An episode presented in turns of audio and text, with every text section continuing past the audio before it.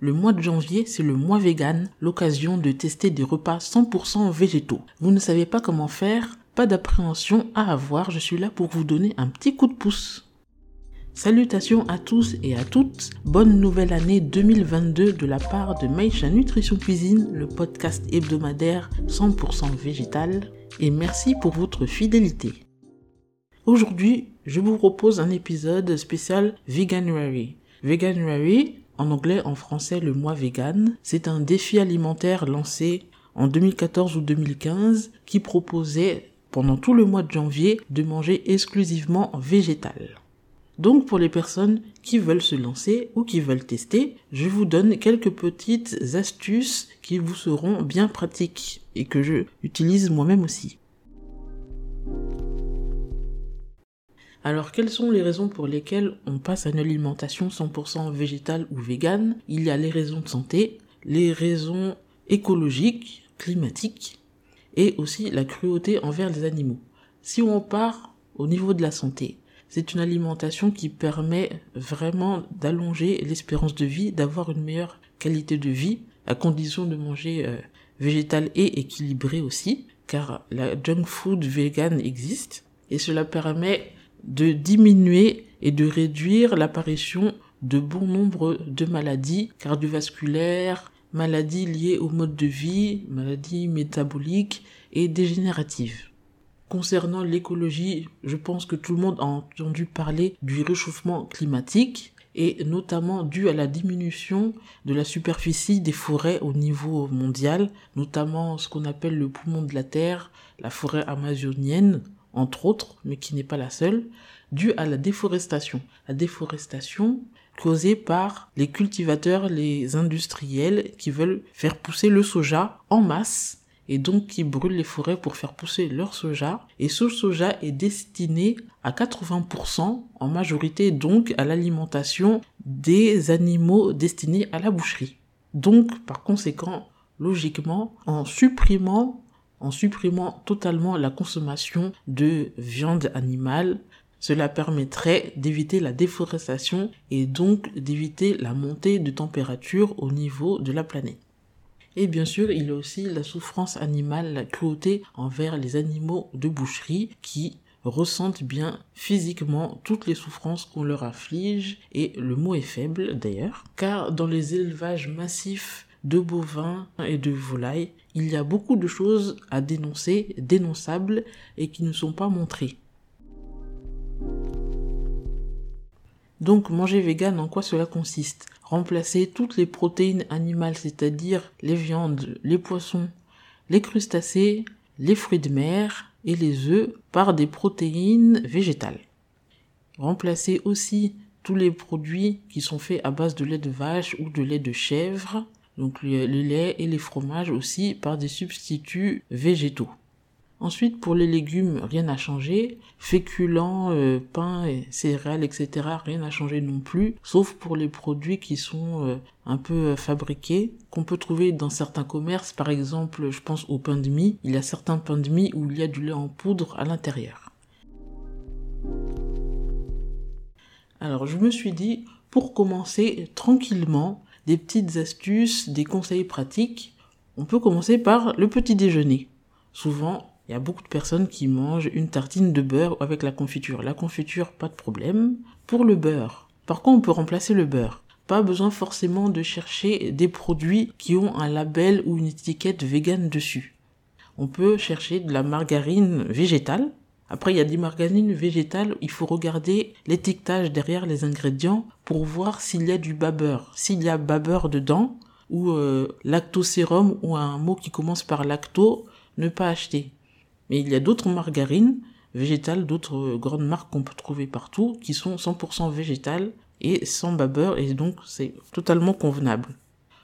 Donc une tartine avec de la margarine. Si on n'aime pas la margarine, on peut aussi remplacer par du beurre de cacahuète, ou beurre de cacahuète avec de la confiture si vous voulez faire à l'américaine, peanut butter and jelly.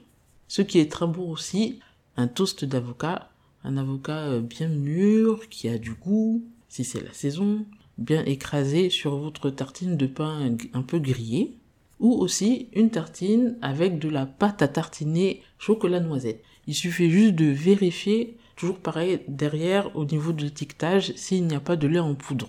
Parce que beaucoup en ont et certaines n'en ont pas. S'il n'y a pas de lait en poudre dedans, vous pouvez en prendre, c'est vegan. Si on préfère plutôt manger des céréales le matin pour le petit déjeuner avec du lait, alors remplacez le lait. Tout le monde sait que maintenant il y a beaucoup de substituts de lait végétaux, comme le lait d'amande, le lait de soja, le lait de riz, le lait d'avoine, le lait de noisette, le lait de cajou. Alors quand on veut consommer végétal, évidemment on n'est pas obligé d'aimer le soja. Parce que moi-même personnellement, j'ai essayé le soja, je n'aime pas trop. On n'est pas obligé de boire du lait de soja. Ça dépend de ses goûts. Le lait de noisette aura un bon goût de noisette. Le lait d'avoine, par exemple, est un lait qui est naturellement avec un goût un petit peu sucré. Et c'est très apprécié en général des petits et des grands pour ça. Il y a le lait de riz qui a un goût un peu plus neutre. Après, vous faire attention parce que souvent le lait de riz ou même d'autres laits végétaux ont du sucre en plus ajouté. Il faut regarder qu'il n'y ait pas de sucre en plus ajouté, sinon c'est un peu dommageable.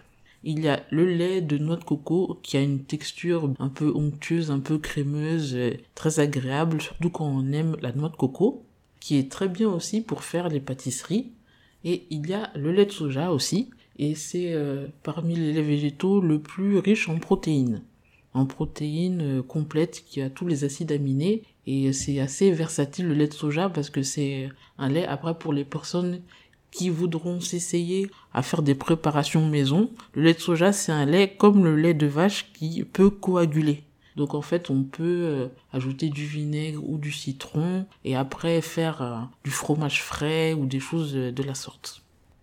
Alors, de par mon expérience, les laits végétaux en général les moins chers, c'est souvent le lait de soja, le lait de riz et le lait d'avoine. Et parmi les rangées de prix, on les trouve moins chers en général dans les magasins bio et dans les grands grands euh, hypermarchés, mais dans les commerces de quartier c'est un peu plus cher. Concernant les autres produits laitiers, yaourt et fromage, commençant par le yaourt, dans les très grandes surfaces, en général il y a plus de choix et mis à part euh, les classiques maintenant yaourt au lait de soja, il y a aussi les yaourts au lait de coco. Moi c'est mon préféré en fait, c'est fait avec du lait de coco et pas de l'arôme noix de coco ajouté à du yaourt au lait de vache. Le goût du lait de coco est là, mais légèrement, et on peut trouver aussi en version nature ou aux fruits. Et sinon, il y a aussi des yaourts végétaux à base de lait de chanvre ou aussi de lait d'amande. Il suffit juste de choisir. Et ensuite, pour le fromage, c'est vrai que le fromage, pour les personnes qui veulent passer au végétal, arrêter le fromage, ça peut être compliqué parfois. Mais maintenant, il y a beaucoup de marques qui font des substituts vraiment euh, très bons. Mais ça coûte un peu cher. Alors, s'il faut juste démarrer avec une astuce simple, pratique et pas cher, bon marché, il y a la levure nutritionnelle qu'on appelle aussi levure diététique et aussi levure maltée. Et donc pour les personnes qui ne connaissent pas, j'explique, ce n'est pas de la levure qui est destinée à faire euh, gonfler ou monter une pâte, ça ressemble plutôt à des petits flocons, des petites paillettes de la même couleur que des miettes de pain. Cela contient des bonnes sources de vitamine B et cela a un goût de fromage. On peut, en faisant une salade ou n'importe quelle préparation chaude ou froide, en saupoudrer sur sa nourriture et ça donne un petit goût fromager. Donc ça, c'est l'astuce simple, pratique, vegan pour le fromage. Et après un certain temps d'adaptation qui peut être long, si on décide d'abandonner totalement le fromage, là, on peut essayer différentes euh, marques pour voir ce qui nous plaît. Cet épisode est le premier d'une petite série. Dans le prochain épisode, je parlerai de comment remplacer les protéines animales, donc viande, poisson, œufs, par des protéines végétales de façon simple, goûteuse et bien sûr sans se ruiner. N'hésitez pas à partager le lien de cet épisode si vous connaissez des personnes à qui cela peut être utile. Et je vous donne rendez-vous au prochain épisode.